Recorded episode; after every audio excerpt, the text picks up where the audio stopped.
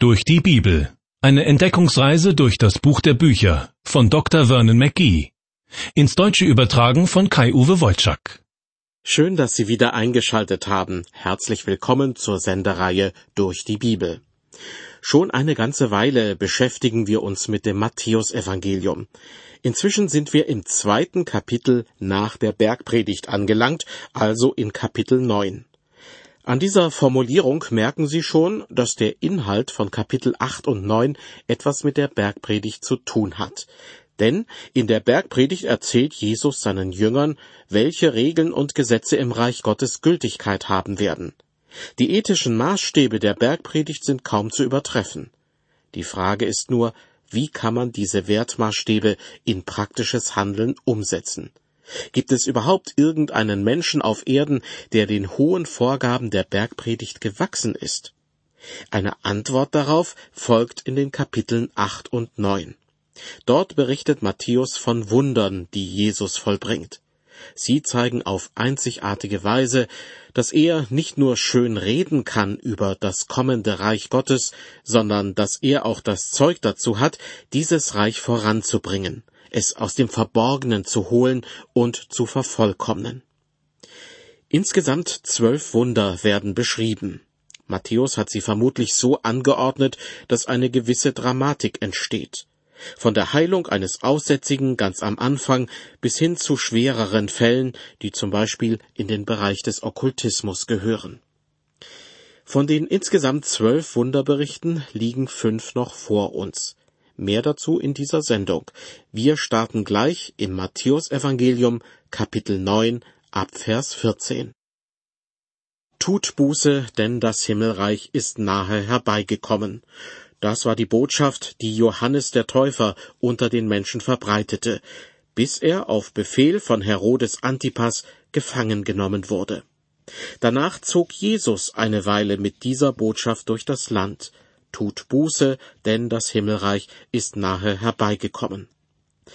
Obwohl sich Johannes immer als ein Wegbereiter für Jesus verstanden hatte, waren die Jünger des Johannes auch dann noch als Bußprediger unterwegs, als bereits Jesus eine Schar von Jüngern um sich gesammelt hatte. Das heißt, eine Zeit lang existierten beide Gruppen nebeneinander, und Jesus hat in den Johannesjüngern offenbar keine Konkurrenz gesehen. In Matthäus 9, Vers 14 wird nun berichtet, da kamen die Jünger des Johannes zu Jesus und sprachen, Warum fasten wir und die Pharisäer so viel und deine Jünger fasten nicht? Für die Johannesjünger muss die ganze Situation eigenartig gewesen sein. Denn es gab einige, die waren zuerst Johannes dem Täufer gefolgt und hatten sich dann Jesus angeschlossen. So war es vermutlich bei Andreas und Philippus gewesen. Andere blieben weiterhin der Lehre des Johannes treu, obwohl diese doch keinen anderen Zweck hatte, als auf Jesus hinzuweisen. Und so kommt es, dass die Johannesjünger eines Tages Jesus fragen, warum er und seine Jünger nicht fasten. Vielleicht erinnern Sie sich, dass ich Johannes den Täufer einmal als den letzten alttestamentlichen Propheten bezeichnet habe, der es gerade noch so geschafft hat, sich ins Neue Testament hinüber zu retten. Das scheint Jesus ganz ähnlich zu sehen, denn in den Versen 15 bis 17 erklärt er den Johannesjüngern, dass mit ihm, Jesus, etwas ganz Neues begonnen habe. Dort heißt es, Jesus antwortete ihnen, wie können die Hochzeitsgäste Leid tragen, solange der Bräutigam bei ihnen ist? Es wird aber die Zeit kommen, dass der Bräutigam von ihnen genommen wird, dann werden sie fasten. Niemand flickt ein altes Kleid mit einem Lappen von neuem Tuch, denn der Lappen reißt doch wieder vom Kleid ab, und der Riss wird ärger. Man füllt auch nicht neuen Wein in alte Schläuche, sonst zerreißen die Schläuche und der Wein wird verschüttet und die Schläuche verderben. Sondern man füllt neuen Wein in neue Schläuche, so bleiben beide miteinander erhalten. Die Frage nach dem Fasten ist der Auslöser für das, was Jesus hier sagt. Schon immer haben Christen gefastet, um auszuprobieren, wie sehr sie sich von ihrem körperlichen Verlangen bestimmen lassen. Fasten kann auch zu einer besseren Konzentration beim Bibellesen und Beten verhelfen. Zugleich ist Fasten eine Geste dafür, dass einem die Beziehung zu Gott wichtiger ist als die Befriedigung anderer Grundbedürfnisse. Dennoch, nirgendwo im Neuen Testament wird von Christen verlangt, dass sie fasten sollen. Und auf gar keinen Fall sollten sie meinen, damit ihren himmlischen Kontostand aufbessern zu können.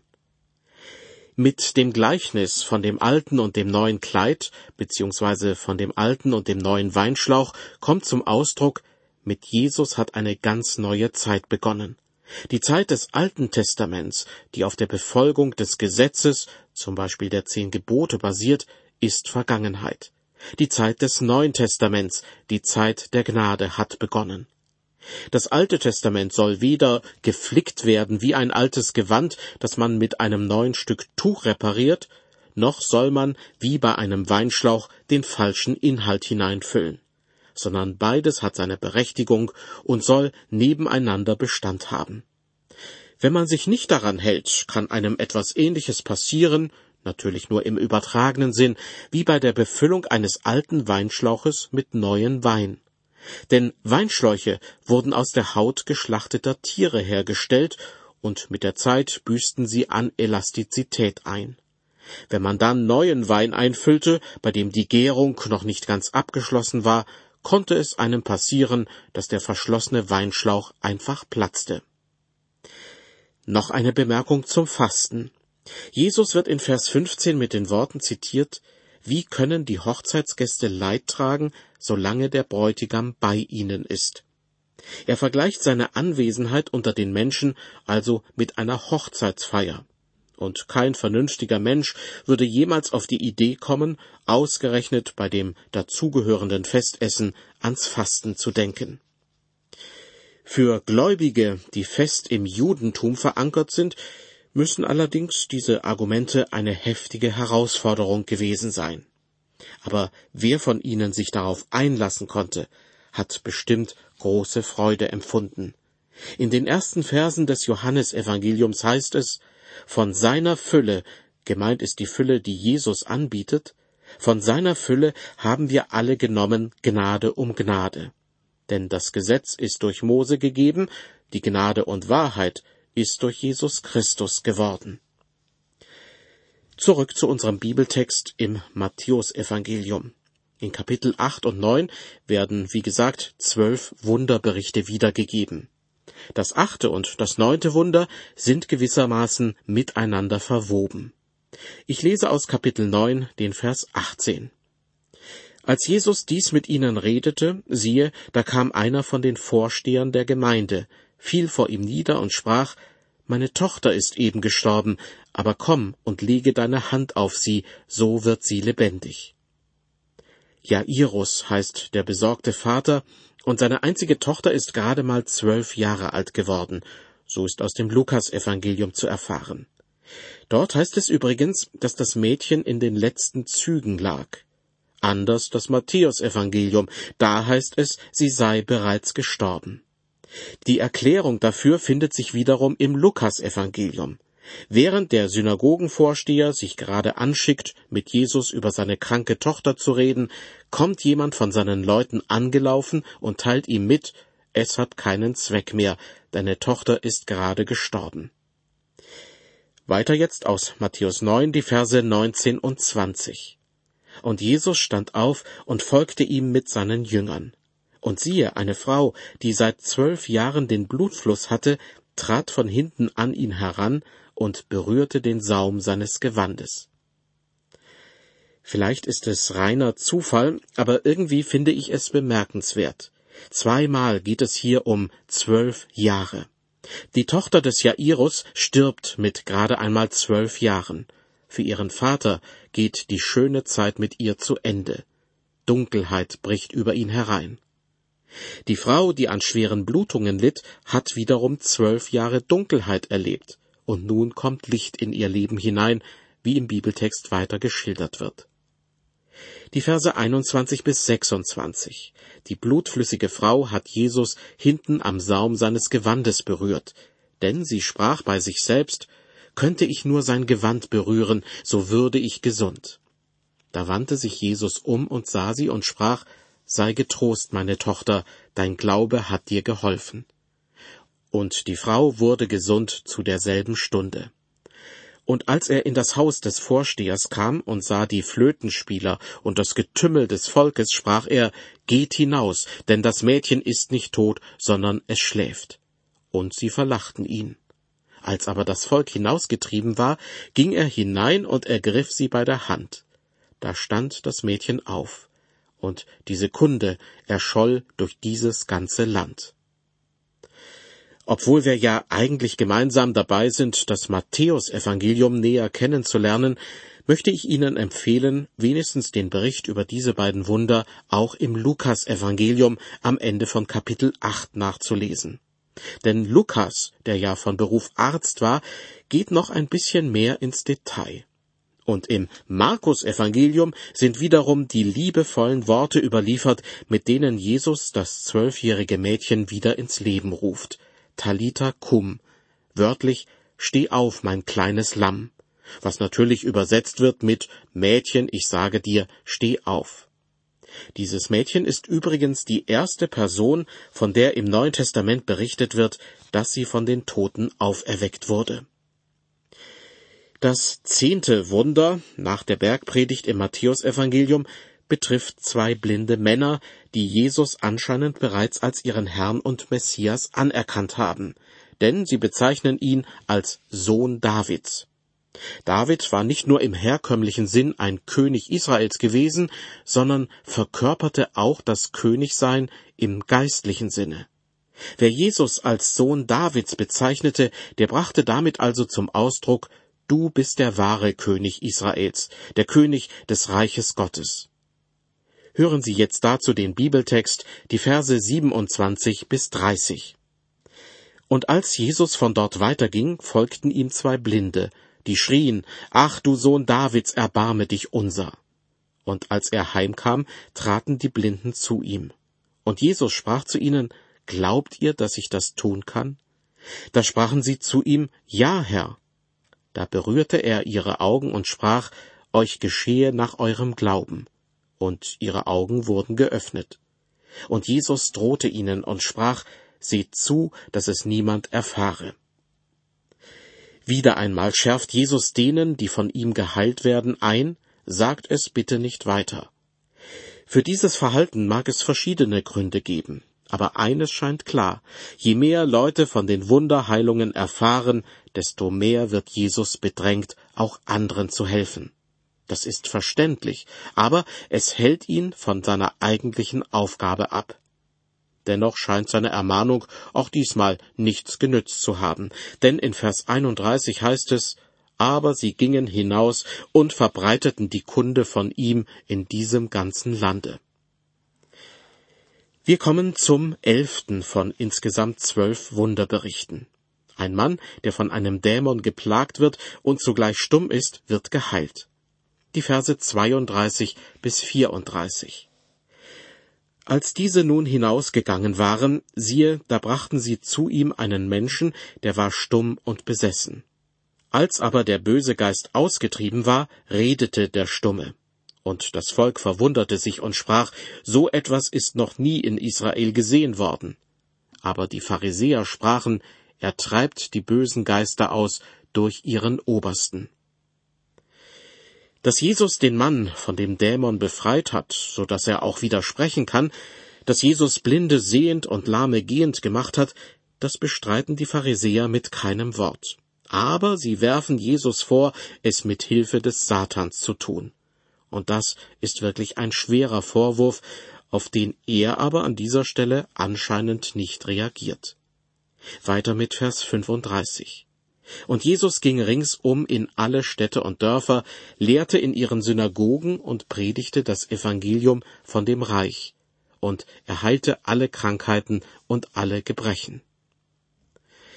Das Evangelium von dem Reich, das hier erwähnt wird, ist nicht dasselbe wie das Evangelium von der Gnade Gottes.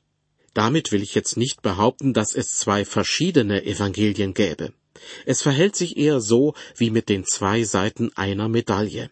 Auf der einen Seite spricht Jesus von dem Reich Gottes, das nahe herbeigekommen ist, dessen König er ist und das immer mehr Gestalt annimmt. Diesem König nachzufolgen, der schon bald am Kreuz sein irdisches Leben aushauchen wird, das verlangt den Menschen einiges ab. Auf der anderen Seite verkündet Jesus die Gnade Gottes. Im Johannesevangelium heißt es dazu, wie viele ihn aber aufnahmen, denen gab er Macht, Gottes Kinder zu werden, denen, die an seinen Namen glauben. Der nächste Vers in unserem Bibeltext, Matthäus 9, Vers 36.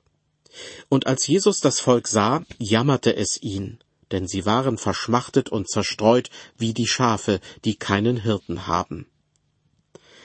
Dieser Vers rührt mich wirklich an, denn Anscheinend war Gott schon immer darum besorgt, den Menschen einen fürsorglichen Hirten an die Seite zu stellen.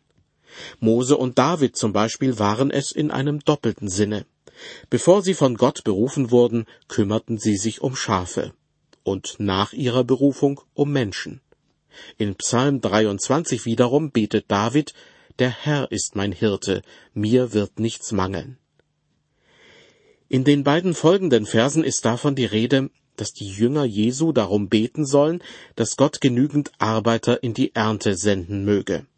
Ich selbst bitte Gott in einem solchen Fall auch immer darum, dass diese Arbeiter in ihrem Herzen wahre Hirten sind und sich um die verlorenen Schafe kümmern. Die Verse 37 und 38. Da sprach er zu seinen Jüngern, Die Ernte ist groß, aber wenige sind der Arbeiter. Darum bittet den Herrn der Ernte, dass er Arbeiter in seine Ernte sende. Wichtig scheint mir zu sein, Jesus fordert seine Jünger nicht nur auf, um weitere Arbeiter zu bitten, sondern gemeinsam mit ihnen macht er sich selbst auch an die Arbeit. Genauso sollten wir auch handeln. Ich habe noch das Wort eines alten Bischofs im Ohr, der in einer bäuerlich geprägten Gegend lebte und zu den Leuten immer sagte, wenn wir Gott um eine gute Getreideernte bitten, dann möchte er, dass wir mit der Hacke Amen sagen. Mit dem nächsten Vers erreichen wir das zehnte Kapitel des Matthäusevangeliums.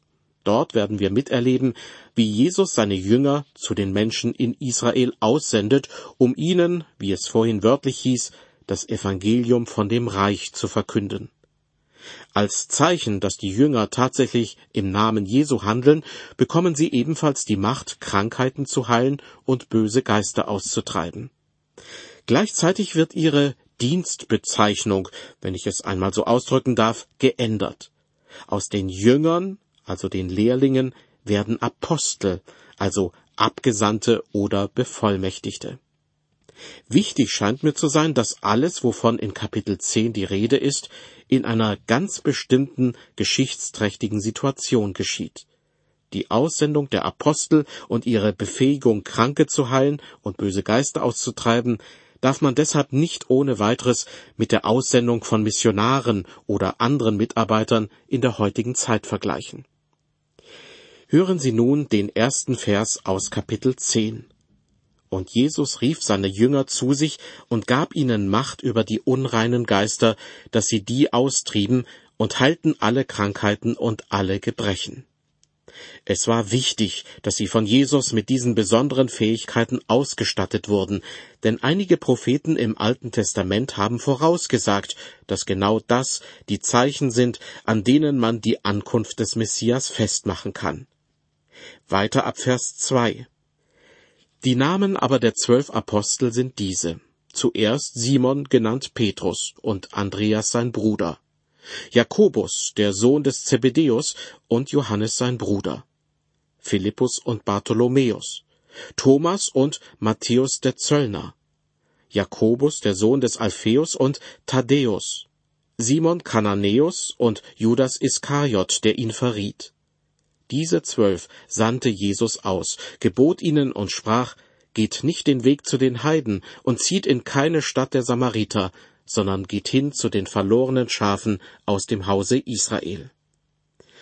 Wie eben schon gesagt, die Art und Weise, wie Jesus die Apostel mit besonderen Fähigkeiten ausstattet, sollte uns nicht dazu veranlassen, Missionare oder andere Mitarbeiter ebenfalls so aussenden zu wollen.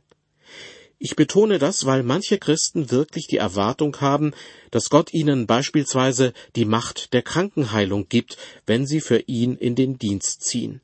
Doch dann müssten sie logischerweise auch Tote zum Leben erwecken können und dürften nicht zu den Heiden gehen, sondern nur zu den verlorenen Schafen aus dem Hause Israel. Es folgt Vers 7. Jesus sagt zu seinen frisch gebackenen Aposteln, Geht aber und predigt und sprecht, das Himmelreich ist nahe herbeigekommen. Schon wieder diese geheimnisvolle Botschaft. Das Himmelreich ist nahe herbeigekommen. Aber vollendet wird es erst, wenn Jesus ein zweites Mal auf die Erde kommt. Mir persönlich hilft es dabei, an das berühmte Senfkorn zu denken, das zu einer großen Staude heranwächst und alle anderen Kräuter und Gemüsesorten im Garten bei weitem überragt. Jesus selbst wählt diesen Vergleich, als er einmal sagt, das Himmelreich gleicht einem Senfkorn, das ein Mensch nahm und auf seinen Acker säte. Zurück zu Matthäus 10, ich lese Vers 8. Jesus sagt zu seinen Aposteln, Macht Kranke gesund, weckt Tote auf, macht Aussätzige rein, treibt böse Geister aus. Umsonst habt ihr es empfangen, umsonst gebt es auch. Tja, auch das gehörte damals zum Apostelsein dazu. Wer sich also heutzutage als eine Art moderner Apostel versteht, der sollte bitteschön auch dies beachten. Umsonst habt ihr es empfangen, umsonst gebt es auch. Sie merken, ich will einfach darauf hinaus, dass wir uns manche Aussagen aus der Bibel nicht einfach nach Belieben herauspicken dürfen. Was die Aussendung der Apostel betrifft, so handelte es sich um einen geschichtlich einmaligen Vorgang, der nicht einfach in der Gegenwart wiederholt werden kann. Ganze Menschenmassen versammelten sich, wenn Jesus predigte und Kranke heilte. Begeisterte Anhänger, aber auch scharfe Kritiker mischten sich unters Volk. Und manch einer, der bei Jesus Heilung fand, erzählte davon weiter und sorgte auf diese Weise dafür, dass Jesus noch bekannter wurde. Doch mit der Aussendung der Apostel bekam das alles eine noch größere Dimension. Als Multiplikatoren, so würde man heute wohl sagen, sollten sie unter den Israeliten die Botschaft verbreiten, das Himmelreich ist nahe herbeigekommen. Ihr Auftrag war nicht ungefährlich, Deshalb bereitet Jesus seine Apostel gründlich auf ihren Einsatz vor. Mehr dazu in der nächsten Ausgabe der Sendereihe durch die Bibel. Ich danke Ihnen für Ihr Interesse und wünsche Ihnen bis zum nächsten Mal Gottes Segen.